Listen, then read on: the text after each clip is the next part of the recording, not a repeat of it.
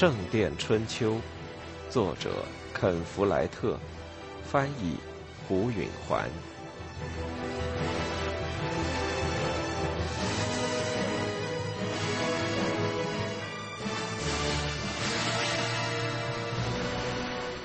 三，天还黑着，他们就出发了，为的是在天亮时到达。他们举着火把，亮光晃的马匹受惊。除了瓦尔特和那四名骑士，威廉还带着六名士兵。跟在他们后面的是十多个农民，他们准备挖沟树篱笆。威廉坚信周密的军事行动计划，这正是他和他的部下对斯蒂芬王那么有用的原因。但这次他并没什么战斗计划。这样的举手之劳，也要像真正打仗一样策划一番，岂不是小题大做？几个采石工和他们的家属不会进行什么抵抗的。再说，威廉记得听说过那个采石工头，他名叫奥托吗？啊，对，黑脸奥托，在建筑匠汤姆第一天带人来采石场时，曾经拒绝斗殴。一个阴冷的十二月的黎明来到了，树上悬垂着雾凇，如同穷人家晾着的洗好的破烂。威廉不喜欢一年里的这段时间，早晨很冷，晚上很黑，城堡里总是湿漉漉的，饭食里老是咸肉和咸鱼。他母亲脾气更坏，而仆人也变得无礼，他的骑士们吵得更凶。这种小小的行动对他们有好处，对他也有好处。他已经以这个采石场做抵押，向伦敦的犹太人说妥借两百磅银便是。今天一过，他的前途就保险了。他们离采石场还有一英里的时候，威廉停了下来。他挑了两个人，派他们在前头步行。那儿可能有放哨的，也许有狗。他警告着：“弯弓搭箭，准备好。”又走了一会儿，大路弯向了左边，之后在一座开采过的山头的陡峭的一面跟前突然中断了。这就是采石场，周围一片死寂。威廉的人在路边抓住一个吓慌的孩子，大概是个放哨的学徒。他的脚边有一条狗，已经被一支箭穿颈射死，血流遍地。偷袭的队伍上来了，他们已经用不着特意保持不出声。威廉勒住马，观察着现场。自从他上次来这里，已有大部分的山消失了，脚手架沿山侧搭着，上至难以望及的地方，下至山脚的一个深坑。不同形状和尺寸的石料堆在路边，两辆有巨大车轮的大型木车已经满载石头待运。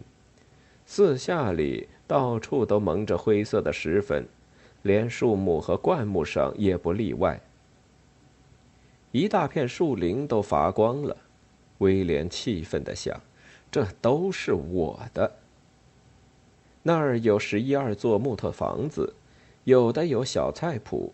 甚至还有个猪圈，这里俨然是个村落。那个放哨的刚才大概在打瞌睡，他的狗也是。威廉问他话：“这儿有多少人，孩子？”那男孩样子很害怕，但似乎勇气十足。“你是威廉老爷，对吗？”“回答问题，小子，不然我就用这把剑砍下你的脑袋。”他吓得脸色煞白，回答时声音虽然发抖，但话却很有挑战意味。你是不是打算从菲利普副院长手中偷走这个采石场？威廉想，我这是怎么了？我甚至连个没长胡子、皮包骨头的孩子都吓唬不住。人们为什么以为他们能公然对抗我？这采石场是我的！他嘶哑着声音说。忘掉菲利普副院长吧，他此时不能为你帮任何忙了。一共多少人？那孩子没有回答，反倒一扭脖子叫喊起来：“救命！当心！有人来了！有人打来了！”威廉的手伸向他的剑，他迟疑着，眼睛望着那些房子，从一个门洞里探出一个惊慌的面孔，张望着。他决定先不理睬这学徒。他从一个部下手中抓过一个火把，踢了一下马。他高举着火把朝那些房子驰去。他听到他的人就跟在他后边。最近的一所棚屋的门打开了。一个身穿内衣的睡眼惺忪的人往外看，威廉把火把朝那人的头上方抛去，火把落在他身后的干草上，立刻着起了一片火。威廉得意地呼哨一声，骑马掠过去。他穿过那一小群房屋，他的人在他身后冲过来，一边叫喊，一边把火把抛向草屋顶。所有的门都打开了。惊慌失措的男男女女和孩子们一拥而出，尖叫着躲避沉重的马蹄。火苗烧起来了，他们慌乱地在四周打转。威廉在人群外边勒住马，看了一会儿，家畜都放出来了。一头发狂的猪在四下瞎跑，一头乳牛站在中间不动，不知所措地来回摇动着它那愚蠢的脑袋。连平时最好斗的小伙子们。这时都稀里糊涂的吓呆了。这种行动无疑在清晨最为相宜，人们处于无防备的状态，顾不了对抗。一个满头黑发的深肤色男人穿着靴子从一间棚屋中走了出来，开始下命令。这准是黑脸奥托了。威廉听不见他在说些什么。他只能从奥托的手势上看出来，是在告诉女人们带着孩子躲到树林里去。但他对男人们说了些什么呢？过不多久，威廉就明白了。两个小伙子跑向隔在一边的一间棚子，打开了从外边锁着的门。他们进了门，拿着采石工沉重的大锤出来。奥托指挥其余的男人也到棚子那儿去。显然，那是个工具棚。他们打算打上一场。三年前，奥托曾拒绝为菲利普斗殴，他怎么会变了主意了呢？管他是什么原因，他是会为此而被杀的。威廉狞笑了一下，抽出了他的长剑。这时，已有七八个人手握大锤或长柄斧了。威廉刺了下马。朝聚在工具棚门前的人冲过去，他们让开他的路，但他挥舞长剑，在一个人的臂上划了一道深深的伤口，那人的斧头落到了地上。威廉驰过去，再兜转马头，他喘着气，感到满足。在激战之中，没有畏惧，只有刺激。他的一些部下看到了这场面，正等着他下命令。他招呼他们跟上他，再次向采石工们发起冲锋。他们要想躲避六名骑士，可不像躲避一个那么容易。威廉砍倒了两名匠人，另外好几个则倒在了他部下的剑下。不过他骑得太快，来不及数清人数或看清他们到底是死是伤。他再次调转马头时，奥托已经聚集起他的人手。骑士们冲锋时，采石工们就分散到着火的房子周围。威廉懊悔地承认，这是个聪明的战术。骑士们追逐着，但采石工们分散开就比较容易躲避，而且马匹也避着烧着的房子。威廉追赶着一个拿着大锤的灰发男子，好几次眼看要追上了，却被他穿过一个屋顶起火的房子而躲掉。威廉明白。奥托是症结所在，他不但指挥着采石工，而且给了他们勇气。只要他一倒下，别人也就不会抵抗了。威廉勒住马，寻找着深肤色的人。大多数妇女、儿童都已藏匿起来，只有两个五岁的孩子站在战场当中，拉着手哭叫。威廉的人马在房子中间冲锋，追逐着采石工。使威廉吃惊的是。他的一个人倒在了大锤下，躺在地上流着血，呻吟着。威廉很沮丧，他没料到自己这方会有伤亡。一个狂乱的女人在起火的房子那儿跑进跑出，叫嚷着什么。威廉听不见她的话。最后，他看到了那两个五岁的孩子，便一手一个抱起了他们。他往外跑的时候，几乎撞上了威廉的一个骑士——雷恩的吉尔伯特。吉尔伯特举剑要砍他，奥托突然从一座棚屋后跑出来，挥动一柄长柄斧。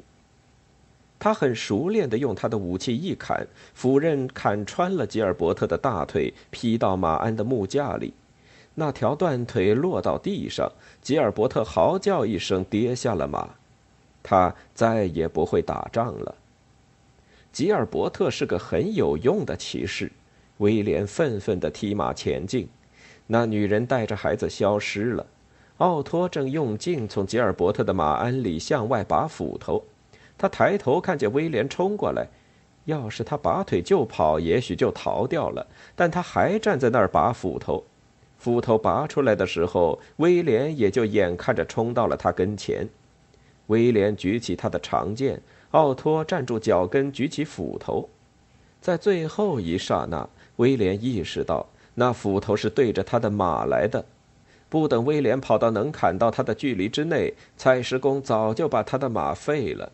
威廉绝望地勒紧缰绳，那马猛地一停，后腿站着，人立起来，摆头躲开奥托，斧头砍到马颈上，斧刃深深地砍进他强有力的肌肉里，血如泉涌，马倒在地上。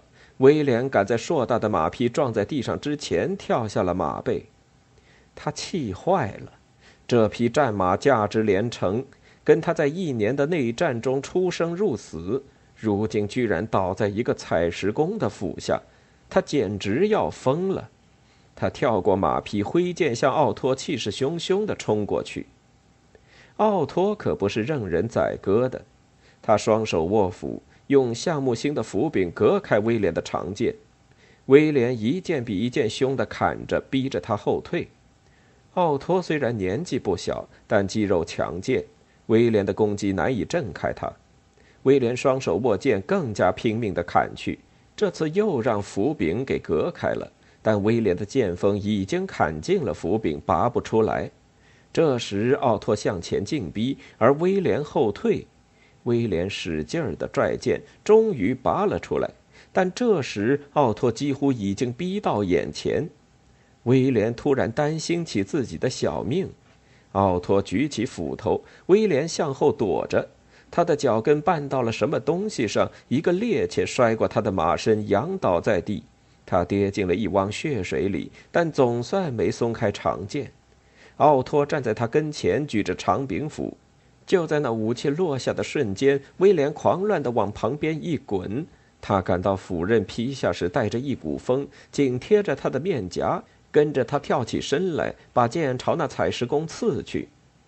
一名士兵在从地上抽回武器时会向一侧移动，因为他懂得刚刚一击不中之后，自己的身体是最容易受到攻击的。但奥托毕竟不是士兵，只是一个勇敢的莽汉。他一只手握着斧柄，另一只暴露给了对方。威廉刚才匆忙的一刺几乎盲无目标，但却刺中了，渐渐穿进了奥托的胸膛。威廉用力一捅。剑锋就在肋骨间刺了进去，奥托松开了斧头，脸上掠过了威廉看惯了的表情，他的眼睛是惊愕的，嘴巴张开似要叫喊，不过没有声音发出来。他的皮肤突然发灰了，那是一个受了致命伤的人的样子。威廉把剑用力捅到头，只不过为了保险不出意外，然后才拔出来。奥托的眼睛上翻，衬衫前胸上的一片殷红的血迹立即浸开，他倒下了。威廉原地转了一圈，扫视了一下全场，他看到两个采石工跑开去，大概是看到了他们的工头给杀死了。他们边跑边向别人喊叫，战斗变成了退却，骑士们在追赶逃跑的人。威廉站着不动，喘着气。这帮该死的采石工竟然抵抗！他看了吉尔伯特，他一动不动地躺在血泊里，眼睛紧闭着。威廉把一只手放在他的胸口上。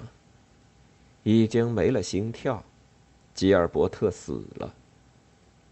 威廉围着还在烧着的房子数着尸体，死了三个采石工，还有一名妇女，一个儿童，看样子是让马蹄踩死的。威廉的三个士兵受了伤，四匹马或死或残。他数完之后，站在他战马的尸体旁。他喜爱这匹马，胜过喜爱大多数人。每次战斗后，他都感到一种喜悦，但这回却情绪低落。这是一个屠宰场，本来是场驱逐一群无能为力的工匠们的简单行动，结果却成了一场伤亡惨重的激烈战斗。骑士们追赶采石工一直到树林，林子里骑马抓不到人，他们只好回来了。瓦尔特骑马来到威廉站立的地方。看到吉尔伯特死在地上，他画着十字说：“吉尔伯特原先杀的人比我还多。像他这样的人可不多呀。为了和一个该死的修士争吵，我可损失不起一个出色的骑士。”威廉苦涩地说，“更不要提这些马了。打了一场什么仗啊？”瓦尔特说，“这些人比格洛斯特的罗伯特的叛军打得还狠。”威廉厌恶的摇摇头。